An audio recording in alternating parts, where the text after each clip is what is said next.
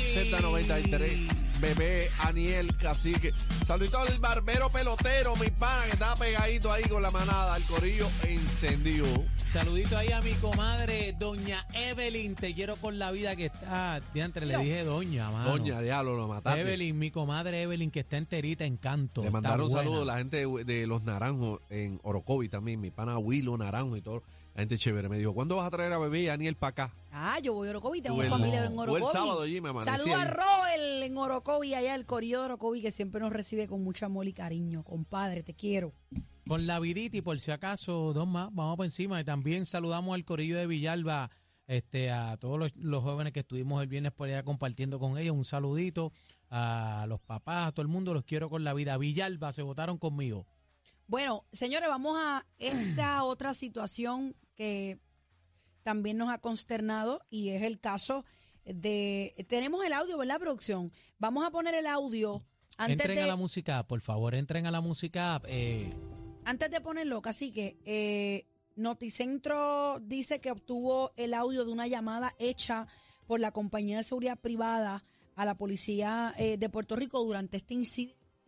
Vamos a escuchar el momento del audio donde es para pelos, señores. Adelante. Este eh, es el audio, este es el audio del 911. Correcto. Correcto, con llama- el centro de mando de Capital Security. Este es el caso del guardia de seguridad que se le fue detrás al tipo que se robó el carro. Eso que, es que así. terminó en una muerte. Eso es así. Adelante, producción. sospechoso. Dale para atrás, para atrás, dale para atrás eso. Empiézalo. Empiézalo. El sospechoso en el vehículo del dealer, eh, le indiqué que pasara al lugar para que verificara si la persona estaba autorizada. Pero al momento de llegar, la persona cerró las puertas del vehículo y se montó. Esto fue parte de lo que ocurrió a eso de la 1 y 40 de la madrugada cuando el sistema de seguridad del concesionario Autoshow 65, ubicado en la avenida 65 de Infantería en Río Piedras, alertó sobre un escalamiento. Esta es la llamada que hace un guardia de seguridad desde el centro de mando de Capital Security al 911 y la policía. Sacan de robar un vehículo en Autoshow 65. 10 4 10 4 comunicándome con la unidad de la policía. ¿Hace cuántos minutos se llevaron ese vehículo? Aproximadamente como 20 segundos, es que estoy viendo las cámaras en vivo. Reaccionaron rápido. Ok. ¿Fue de manera carjacking o eso es un, como un dealer? No, eso es un dealer. Ok. Ok. ¿Alguien herido o afectado? ¿Vieron personas armadas? Al momento yo tengo mis unidades armadas. Una vez el delincuente huye del concesionario con el auto robado Ford Fusion color blanco, se inicia una persecución. Los guardias de seguridad siguieron al delincuente que primero tomó la avenida Barbosa y luego llegó hasta el puente Teodoro Moscoso. Ya, rayo. El malhechor posteriormente entró al aeropuerto internacional y luego salió para tomar el expreso Valdoriotti de Castro en dirección de Carolina a San Juan hasta que llegara al kilómetro 6.1 donde hubo disparos. Dice que le dispararon. Correcto, sí, es correcto. Mira, detonaciones, detonaciones. Dice Cuatro, cuatro, hay detonaciones en el área. ¿Dónde se encuentra? Está en la Valdoriotti.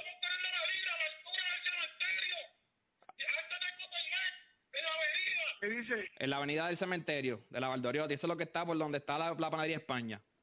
10-4, 10-4. No está identificada, es una persona de testrigueña de aproximadamente 25 a 35 años de edad, estimo yo. ¿Cómo ustedes eh, califican este, este incidente? ¿Como un asesinato? ¿Como un caso de legítima defensa? ¿Hubo disparos de parte y parte? Eh, en este momento esto está bajo investigación. Los guardias de seguridad armados fueron identificados como el teniente Joshua Santiago y el teniente Elvin Soto. Ambos fueron detenidos para ser entrevistados y al momento en la pesquisa no se ha establecido si se trata de un homicidio justificable, aunque uno de los guardias alegó a las autoridades que observó cuando el delincuente levantó su mano haciendo un ademán como si tuviera un arma de fuego y temió por su vida, por lo que le disparó. Eh, Es parte del procedimiento que hacemos, ocupar armas de fuego y, eh, y están en entrevista en estos momentos con agentes de homicidio. ¿Cuántos impactos de bala tiene este vehículo? Bueno, eh, es que yo pueda precisar al momento, vi un solo impacto de bala. Wow. De uno nada más. ¿Recibió un impacto de bala en qué área de- del cuerpo? Recibí una herida de bala en el área de la cabeza. Como parte de la investigación, agentes de Homicidios Carolina hacen gestiones para ocupar las cámaras de seguridad del municipio de Carolina y negocios aledaños para determinar lo que ocurrió y corroborar versiones. Bueno, señores. Me eh, perdí eh, un poquito ahí en algo. ¿El qué? ¿En ¿Cuál es la qué? pregunta? Me perdí porque eh, en el audio al 911, el sistema 911 dice que le dispararon. Pero después dice que él vio como que él intentó como que sacar un arma pa- para disparar.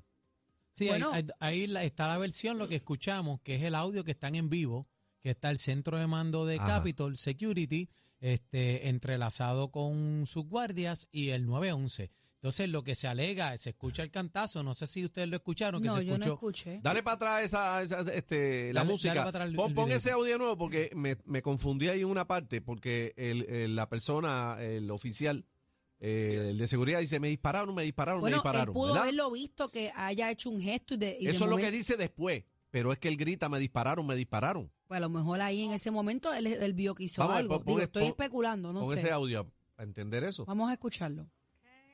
¿Alguien herido o afectado? ¿Vieron personas armadas? Al momento yo tengo mis unidades armadas. Una vez el delincuente huye del concesionario con el auto robado Ford Fusion color blanco, se inicia una persecución. Los guardias de seguridad siguieron al delincuente, que primero tomó la avenida Barbosa y luego llegó hasta el puente Teodoro Moscoso. El malhechor posteriormente entró al aeropuerto internacional y luego salió para tomar el expreso Valdoriotti de Castro en dirección de Carolina a San Juan hasta que llegara al kilómetro 6.1 donde hubo disparos. Escucha el que cantazo. Correcto, sí, es correcto. Escucha, Escucha un... cuc, cuc. escucha. Mira, detonaciones, detonaciones. Dice, Cuatro, cuatro, hay detonaciones. Ve, el Él dice detonaciones. Me dispararon, dice, ¿ves? Ahora ve la hora. ¿Dónde se encuentra? Está en la Valdoriotti. Ahora ve lo que dice el oficial. ¿Qué dice? En la avenida del cementerio de la Valdoriotti. Eso es lo que está por donde está la, la panadería España. 10-4, 10-4. No está identificada Escucha una ahora. persona de Testrigueña de aproximadamente 25 a 35 años de edad, estimo yo. ¿Cómo ustedes es el eh, oficial del 6 califican este, este incidente?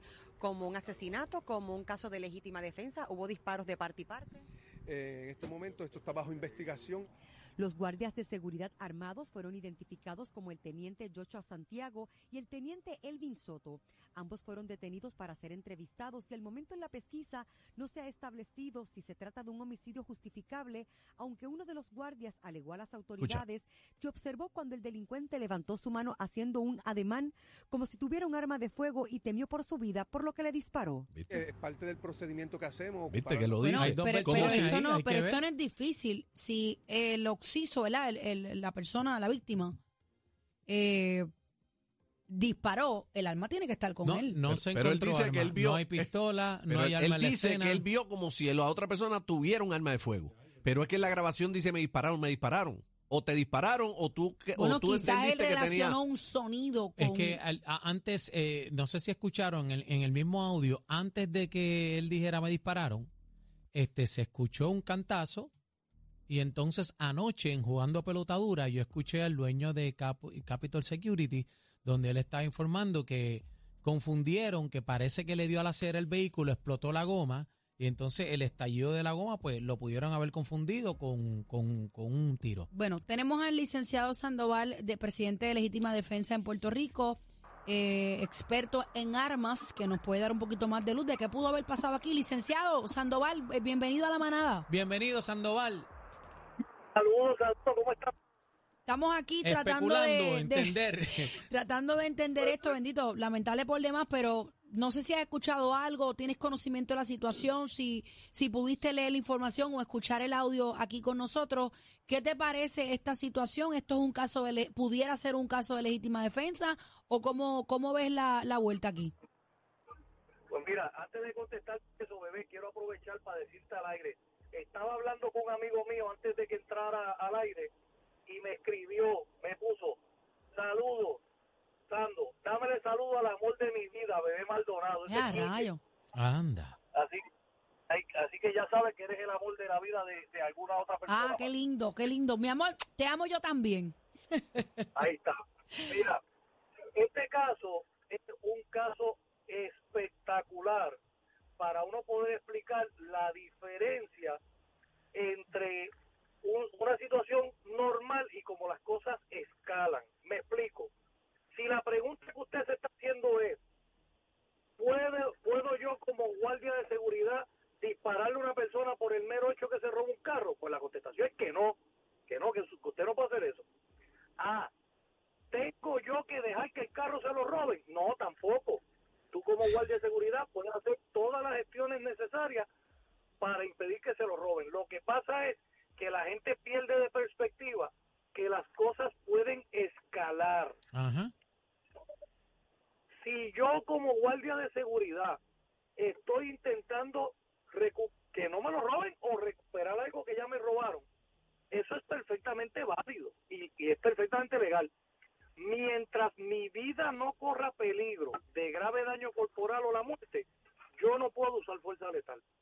Lo que pasa es que si en, si en ese camino de yo evitar que me lo roben o recuperar lo que ya me robaron, mi vida corre peligro de grave daño corporal a la muerte, entonces yo también puedo escalar al uso de fuerza letal. Así que fíjate que al final del día, esto es un caso que más que una cosa difícil de derecho, va a convertir en una cuestión difícil a la hora de adjudicar credibilidad. ¿A quién le creo? Le, cre- le creo a los guardias de seguridad que la persona muerta de verdad hizo un ademán que aparentaba que tenía un arma de fuego. Si le creo, los tengo que absolver. Que pudo haber Le creo- pasado, pudo haber pasado como tampoco no. Un, ¿Cómo se dice eso, licenciado? Un, un ademán. Además, Sí, es un movimiento gesto, de, de un gesto de mano. ¿Un gesto cómo? Gesto. Imagínate, tiene las dos manos en el volante y de momento viene y saca la mano como si como si estuvieras apuntando con un arma. Pues tú no tienes tú no tienes que esperar a tener una certeza matemática de que eso era un arma de fuego es bajo la totalidad de las circunstancias razonablemente yo podría pensar que una persona que ya te robó un carro cuando que está huyendo que sabe que yo lo vengo persiguiendo cuando yo me le voy a emparejar al lado saca la mano del guía y hace un gesto como si me estuviera apuntando con arma razonablemente yo pudiera pensar que tenía un arma y me iba a disparar. Bueno, bajo esas circunstancias yo creo que la mayoría de las personas pensaría eso. Pero ahí fue que yo me perdí, licenciado, porque en la grabación se escucha con el 911 cuando él dice me dispararon, me dispararon y repite me dispararon. Y después en la explicación que da el oficial dice que fue un amague. O le dispararon o hubo un amague. Ah, y ahí tú estás haciendo un excelente trabajo de fiscal. Fíjate que eso, si deciden radicarle los cargos, eso mismo es lo que va a hacer el Ahí está la y va prueba. a poner y va a poner esa grabación y le va a dar para atrás y la va a volver a poner y la va, y la va a repetir 700 veces para que quien lo esté juzgando sea tribunal de derecho o sea un jurado escuche esa esa ¿cuál es la palabra que quiero? Esa- esa Esa ponencia. contradicción Contradicción. Esa es la palabra. Pero, pero que- Sandoval, Sandoval, la persona Ah. fallecida no puede hablar ya. Ahí está la vuelta. Ahí es, por eso es que tú ves, bebé, que en los seminarios que nosotros hemos dado, siempre, siempre decimos que usted es esclavo de lo que dice y amo de lo que calla. Sandoval. Cuando ellos, cuando ellos, disculpa, te, te, te contesto ahora, cuando ellos, y, cu- y cuando digo ellos, le aplica a cualquier persona que llame a emergencia. Cuando usted llama, sepa que esa llamada se graba Ujú. y que usted diga ahí, lo van a usar para corroborar la versión que usted dé después.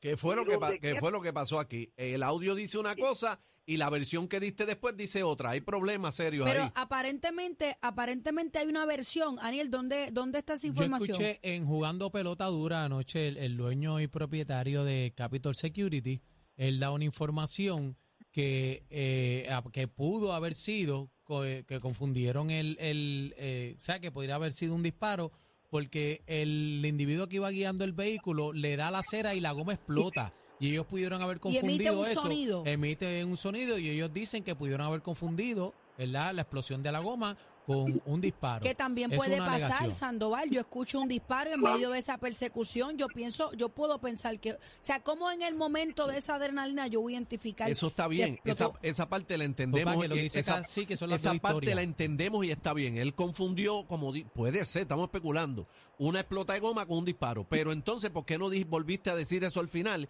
Y al final dices que él vio como un amague. O me disparaste o fue un amague. Estamos hablando de dos cosas distintas. La primera, en cuanto a la goma que se explotó, si yo fuera el fiscal de caso, obviamente, lo primero que yo tengo que ir a verificar después de haber escuchado la grabación y la versión es, ok, pues, policía, ustedes que están investigando, vamos, llévenme y sale en la foto, y sale en la foto, y, y el dueño de Capital Security lo dice y lo, y lo señala en la foto. Mira, este se corroboró la información y la goma sí se explotó para efecto y está eh, el aro roto. Por eso. Y entonces, una vez yo tenga el beneficio de eso, si yo fuera el fiscal, la próxima pregunta que yo me quiero contestar es, ok, como él dijo eso y después habló de un amague, pues entonces tenemos que identificar, vamos a entrevistarlo de nuevo. ¿En dónde, con relación al otro carro, tú estabas cuando oíste la supuesta detonación? Versus en dónde tú estabas cuando viste el amague. Porque si yo te vengo siguiendo y yo oigo la detonación primero y, de- y veo el amague después cuando me alineo al lado tuyo, pues eso pudiera ser. Ahora, si tú me dices que viste el amague primero y la detonación después, entonces no tenía arma, ahí como que la cosa se complica un poquito, ¿ves? Y, y tú tienes que coger esa versión que ya tú tienes e ir, e ir descartando posibilidades con la escena. Yo, de nuevo, yo creo que en derecho, en derecho, esto es un caso fácil de resolver. Aquí donde se pudiera complicar la cosa es en la credibilidad, porque depende si yo te creo que tuviste ese, ese amague o no, es si te voy a absolver o te voy a encontrar culpable. Lo que no puede pasar es que se diga, estuvo bien que le dispararan para evitar el carro. Eso no puede ser nunca. Lo que Sandoval. puede estar para evitar que causara la muerte a mí. Sandoval, para, para eh, quería hacerle esta pregunta porque hay mucha confusión. Eh, las personas en las redes sociales y muchas personas dicen, pero ¿por qué un guardia de seguridad estaba siguiendo este vehículo? Ellos tienen la facultad eh, y el derecho para seguirlo. ¿Cuál es la ley que, que los protege? Pues mira, excelente pregunta. Los guardias de seguridad, sus funciones son velar por vida y por propiedad. Ellos no son policías en el sentido de que tienen el poder del Estado. Ellos son eso mismo, seguridad privada. Que si podían hacer cualquier intento para evitar que se robara el carro, cuando digo cualquier intento es dentro de la legalidad, ¿verdad? No es asesinar a alguien. Pues sí lo podían hacer. Lo que pasa es que entonces aquí se empieza a, a, a- a- a comprometer unas cosas con otras, ¿verdad? Y, por ejemplo, cuando yo iba siguiéndolo para que no me robara el carro, ¿a qué velocidad yo iba? Me comí una luz, me comí un par, me puse, puse al resto de la sociedad en peligro, porque el hecho de que yo pueda, el, el hecho de que yo pueda tratar de impedir que me roben no quiere decir que yo tengo un cheque en blanco para romper todas las leyes del país. Y entonces pudiera ser que el Estado diga, ah, pues mira, violaste todas estas leyes. Por el otro lado, si me pongo el sombrero de abogado, digo, sí, lo que pasa es que la figura jurídica del estado de necesidad lo que dispone es que si yo llevo a cabo una acción que se considera ilegal, pero lo hago para evitar un bien, un perdón, para evitar un daño mayor, pues entonces no respondo penalmente. ¿Qué quiere decir eso en arroyo habichuela? Eso quiere decir, por ejemplo, que si a ti te están matando tú no tienes licencia de arma, tú puedes coger un arma, un cuchillo y defenderte con ella, aunque no tengas licencia de arma. En este caso, ah, pues yo violé la ley de tránsito, pero era para evitar el daño mayor del carro que me robaron. Así que eso se atiende caso a caso, no es un cheque en blanco como tal. La situación que haya pasado hasta, hasta el tiroteo, lo que nosotros conocemos es lo que hemos escuchado en la prensa. Pero, por ejemplo, si ellos en esa persecución hubiesen provocado un, un accidente Se la buscaron. Bien brutal, Bueno, gracias, Sandoval, Sandoval. siempre, siempre es interesante hablar contigo, bendito. No quisiéramos quedar en el tema, pero el, el tiempo no, nos traiciona. ¿Dónde te conseguimos, Sandoval? al 787-400-3317. 787-400-3317. Gracias, Sandoval. Un abrazo, vamos para encima. Esta es la manada de la Z. Ni la 93. competencia se pierde el programa. Oh my God. Todo PR está de, está de 3 a 7 con la manada de la Z.